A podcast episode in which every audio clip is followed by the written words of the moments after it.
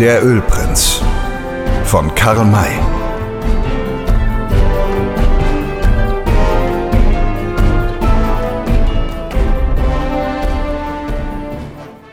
Als Sam Hawkins bei den Wagen ankam, stand die ganze Bevölkerung von Tucson neugierig dort herum. Gerade so wie in Deutschland die Müßiggänger nach einem Zigeunerlager laufen, um sich dessen Treiben anzusehen.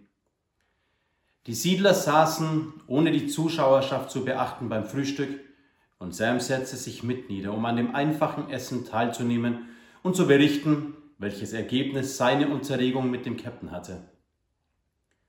Später kamen einige der Neugierigen näher, um sich mit dem Reisenden zu unterhalten, wobei sie jedoch nur beim Kantor etwas Erfolg hatten, da er alleine sich eine größere Anzahl englischer Brocken angeeignet hatte.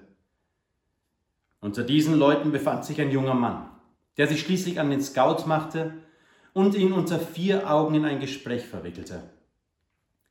Sam beobachtete ihn. Er bemerkte, dass der Fremde eine militärische Haltung besaß und während des Gespräches besonders forschend zu ihm, Dick und Will herüberblickte. Darum stand der Kleine auf und näherte sich den beiden. Als er hinkam, hörte er deutlich, dass der Scout auf eine an ihn gerichtete Frage antwortete. Ja, es ist das Kleeblatt. Ich kann es versichern, obgleich ich es erst auch nicht glauben wollte. Da nahm Sam den Fremden beim Arm und sagte in einem sehr bestimmten Ton, Master, ihr seid Soldat, nicht? Ihr gehört zur hiesigen Garnison. Man sah dem Mann an, dass ihn diese Frage in Verlegenheit brachte. Er stotterte etwas Unverständliches, Sam aber fuhr fort. Ich weiß, wer euch geschickt hat. Der Captain kennt mich nicht persönlich und muss doch infolge seiner Zusicherung, die er mir gegeben hat, wissen, ob ich wirklich Sam Hawkins bin.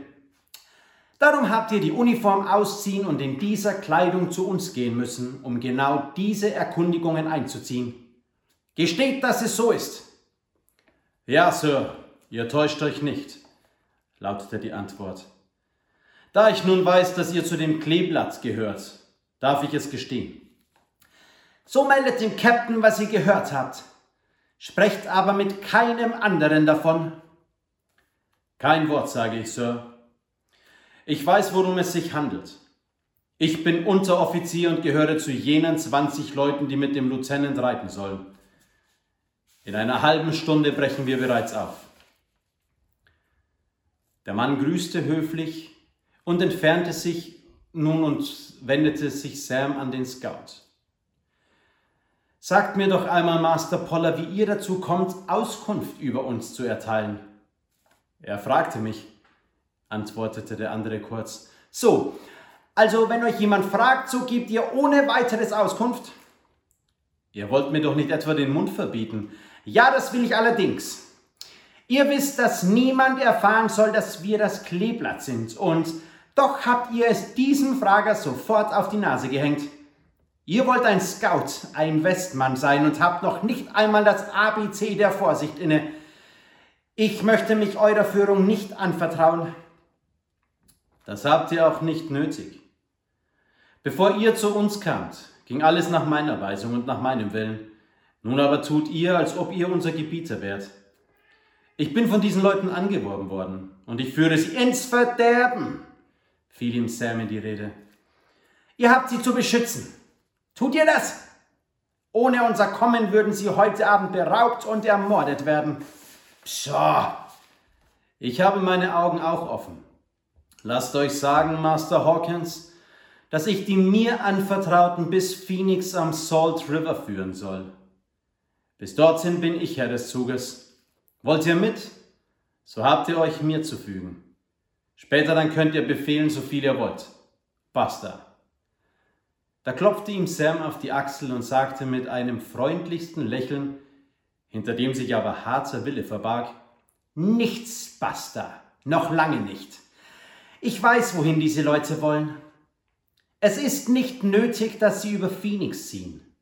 Es gibt einen kürzeren Weg, den ihr freilich nicht kennen, zu kennen scheint. Ihr bleibt bis morgen früh noch bei uns. Dann könnt ihr gehen, wohin es euch beliebt. Mir recht, wenn ich nur meinen Lohn bis Phoenix bekomme. Den werdet ihr erhalten. Und dann führe ich diese Leute, ohne Lohn von ihnen zu verlangen. Sie werden dann nicht wieder durch die Schwatzhaftigkeit ihres Scouts in Gefahr geraten. Der Scout setzte sich mürrisch auf eine Wagendeichsel. Sam wendete sich von ihm ab und seinen Gefährten zu. Hast du einen Fehler gemacht, altes Kuhn? meinte Will Parker. Kann dich nicht begreifen. Fehler gemacht? Welchen?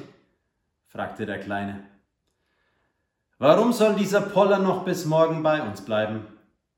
Du hättest ihn gleich fortschicken sollen. Das also soll der Fehler sein? Will Parker, das Greenhorn will Sam Hawkins gute Lehren erteilen. Siehst du denn nicht ein, verehrter Will, dass ich ihn heute noch nicht fortschicken darf? Äh, nein, das sehe ich nicht ein. Oh, lieber Will, wie traurig steht's mit dir. Wirst niemals ein Westmann werden. Wie schäme ich mich, einen solchen Lehrjungen zu haben, der nichts begreifen kann. Du aber kannst dich glücklich schätzen, dass ich dein Meister bin, denn ohne mich und Dick Stone wärst du schon längst ausgelöscht worden. Weißt du, was dieses sogenannte Scout machen würde, wenn ich ihn schon heute davon jagte? Er würde aus Rache zu den Feinders gehen und ihnen unser Vorhaben verraten. Yes, gab Parker offen zu. Du hast wirklich recht, alter Sam. Es ist eine wahre Sünde und Schande mit mir, dass keine deiner guten Lehren und Ermahnungen wie ein Tintenklecks an mir haften bleibt. Ich begreife gar nicht, wie du es mit mir nur so lange aushalten kannst. Das ist kein Wunder, da du überhaupt nichts begreifen kannst. Der Grund liegt darin, dass ich für dich fühle und empfinde wie eine nachsichtige Mutter, die gerade das Kind, das ihr die meisten Sorgen macht, am innigsten liebt. Später sah man die 20 Soldaten vorüberreiten. Der Wagenzug aber blieb noch längere Zeit am Platz und setzte sich erst um die Mittagszeit wieder in Bewegung.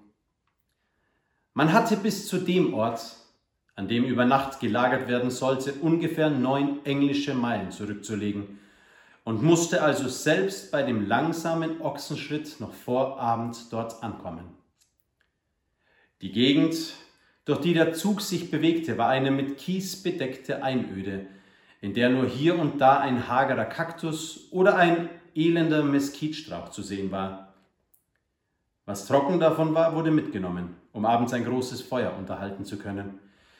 Überhaupt besteht die ganze zwischen Tucson und dem Gila liegende Strecke aus solchen kiesigen Wüstenland, wo es Wasser für das Vieh nur in einigen Tümpeln gibt und für die Menschen zwei oder drei Brunnen, die die frühere Überlandspostgesellschaft graben ließ und die noch heute bestehen. Man nennt diese Gegend die 90-Meilen-Wüste.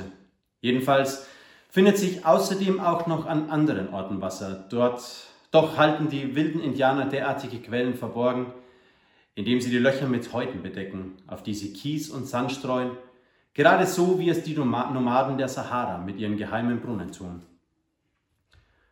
Sam Hawkins leitete den Wagenzug. Der Scout ritt nicht mehr voran, sondern hintendrein. Die Blicke, die er von Zeit zu Zeit auf den Kleinen warf, waren feindselig. Offenbar sann er auf Rache. Als am Nachmittag nur noch zwei englische Meilen bis zum Ziel zurückzulegen waren, achtete Sam noch sorgfältig auf den Weg und auf die Umgebung. Von einem gebahnten Weg war allerdings keine Rede. Aber wer diese Gegend durchquerte, der hielt, ob zu Pferde oder zu Wagen, die gleiche Richtung ein. Und so kommt es, dass man dort mit starker Übertreibung sogar von Straßen spricht, die die einzelnen Orte verbindet. Die zwei letzten Meilen führten über wellenförmiges Land, das aussah, als ob eine Schar von Riesen große Körbe voll Sand, Kies und Steingetrümmer hier nebeneinander ausgeschüttet hätte. Darum kamen die Wagen nur sehr langsam vorwärts. Einer dieser Riesen hatte seinen Korb sicher mit großen, mannshohen Felsstücken gefüllt und sie so hingeworfen, dass sie wie eine Brustwehr neben und übereinander lagen. Wer sich dahinter versteckte, konnte weit sehen, ohne selbst gesehen zu werden. Sam deutete auf diese Felsen und rief seinen beiden Freunden zu, das ist der Ort, wo die Feinde sich verstecken werden. Oder willst du vielleicht wetten, Will Parker, dass ich Unrecht habe? Fällt mir nicht ein, altes Kuhn, antwortete der Genannte. So klein mein Gehirn nach deiner Meinung nach ist, es hat doch diese Felsen sofort als mutmaßliches Versteck der Bande angesprochen. Schau, da drüben links gibt es noch ähnlich hohe Steine. Vielleicht reiten die Kerls dort hinüber. Nein, denn hier siehst du einige hundert Grashalme, die, ihren Pferden, die sie ihren Pferden gönnen werden. Dort drüben wird sich aber auch jemand befinden. Kannst du dir denken, wer das sein wird? Doch, alter Sam, du selbst. Du wirst dich dort verstecken, um ihre Ankunft zu beobachten und sie dann zu belauschen. Da schlug Sam seine Hände über dem Kopf zusammen und rief in gut gespielter Verwunderung, ist so etwas möglich? Dieses Greenhorn hat auf einmal einen Gedanken, einen wirklichen Gedanken, und zwar einen ganz richtigen. Entweder geht die Welt bald unter oder bei diesem alten Will Parker ist der Knoten endlich doch gerissen. Ja, edler Will, ich werde, wenn ich, in, wenn ich unseren Lagerplatz gesehen habe, nach dort drüben zurückkehren kehren und auf die Feinders warten. Nimmst du mich mit? Darf es nicht wagen, Will. Gehören geschickte und erfahrene Leute zu so etwas. Musst erst noch länger in die Schule gehen. Hihi. Nachdem man noch einige niedrige Bodenerhebungen überwunden hatte, wurde das Land wieder eben und eine gute Viertelstunde später verwandelte sich der unfruchtbare Kies in eine Erde, die eine Gruppe von Mesquit- und Okochila-Büschen trug. Hier gab es sogar Wasser. Es war da nämlich einer jener Brunnen der früheren Überlandspost. Der Lagerplatz war erreicht. Man hielt an. Zunächst erquickten sich die Menschen an dem Wasser. Dann wurden die Pferde und die Ochsen gedrängt, die alsdann den Versuch machten, sich aus dem stacheligen Gebüsch die wenigen grünen Blätter zu holen. Die Wagen waren, wie Sam gestern geraten hatte, im, geraten hatte, im Viereck aufgefahren. Sorgfältig spähte man nach den Soldaten aus. Sie waren nicht zu sehen. Sam nickte befriedigt vor sich hin und sagte, ist kein übler Kopf, dieser Lieutenant hat nicht eher hier erscheinen wollen, als bis wir angekommen sind, wird sich aber nun bald sehen lassen. Als ob die Worte von den Betroffenen gehört worden seien, tauchte jetzt im Norden ein einzelner Reiter auf, der rasch näher kam. Es war der Lieutenant.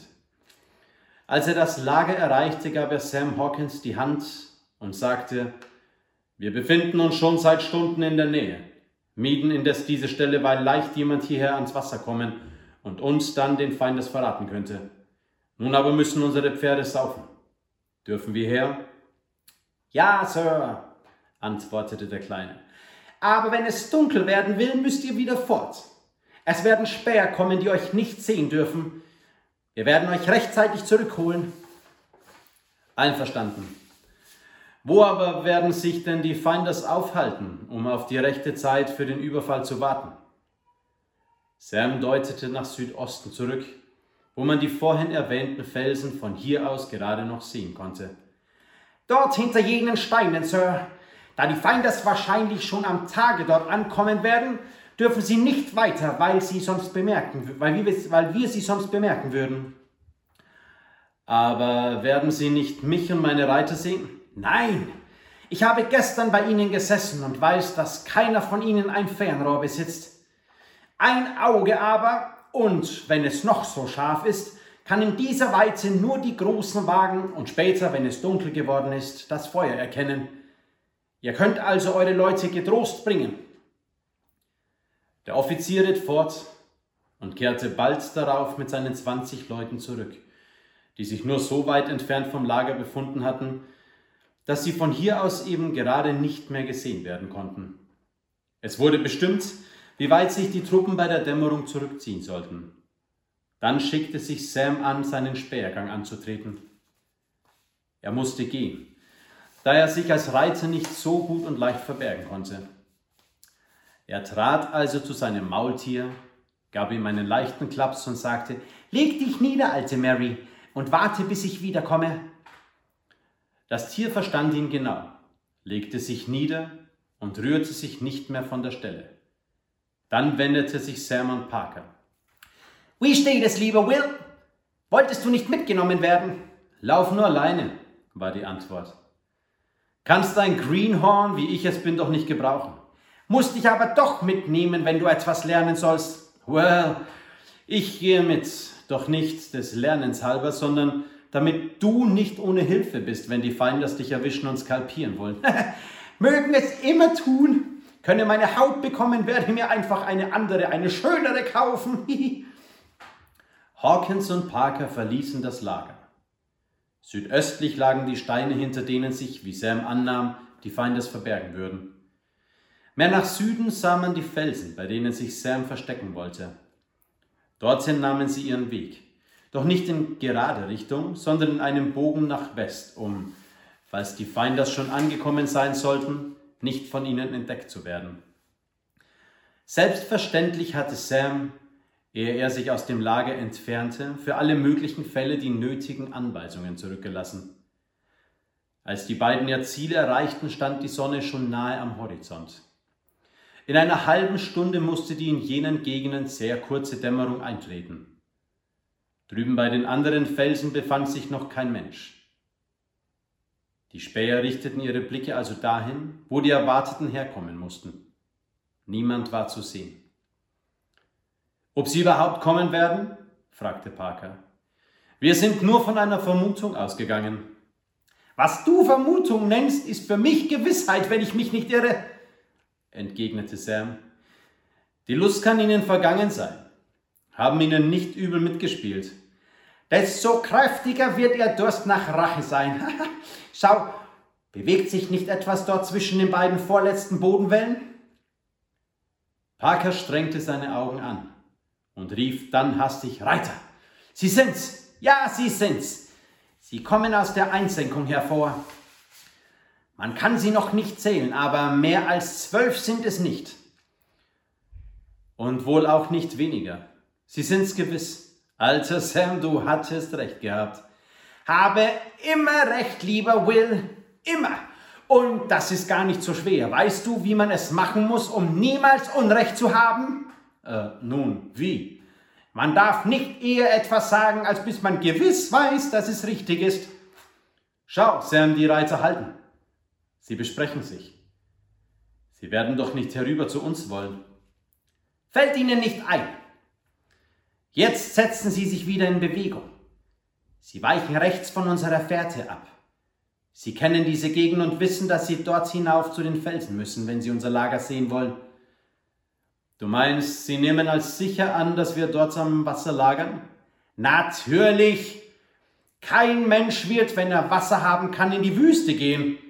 Welch eine Frage wieder. Will Parker, was werde ich noch an dir erleben müssen? Jeder vernünftige Mensch lagert dort, wo es Wasser gibt. Schau, sie reiten hinauf und ich hatte wieder recht. Sie kommen nicht hierher. Man sah, dass die Feinders nach jener anderen Felsengruppe ritten. Je näher sie kamen, desto vorsichtiger bewegten sie sich indem sie jede Deckung ausnützten, um vom Wasser aus nicht gesehen zu werden. Sie stiegen schließlich von den Pferden und führten die Tiere hinter sich her, weil sie hoch zu Pferde mehr in die Augen fallen mussten. Endlich hatten sie die Felsen erreicht und lugten hinter ihnen hervor. Man sah ihren Bewegungen an, dass sie den Wagenzug erblickt hatten. Die Pferde wurden etwas rückwärts angepflockt und dann nahmen die Reiter die verschiedensten Stellungen ein, in denen sie das Lager bequem beobachten konnten. Sie sind's, nickte Sam. Zwölf! Man kann sie jetzt zählen. Gehen wir hinüber?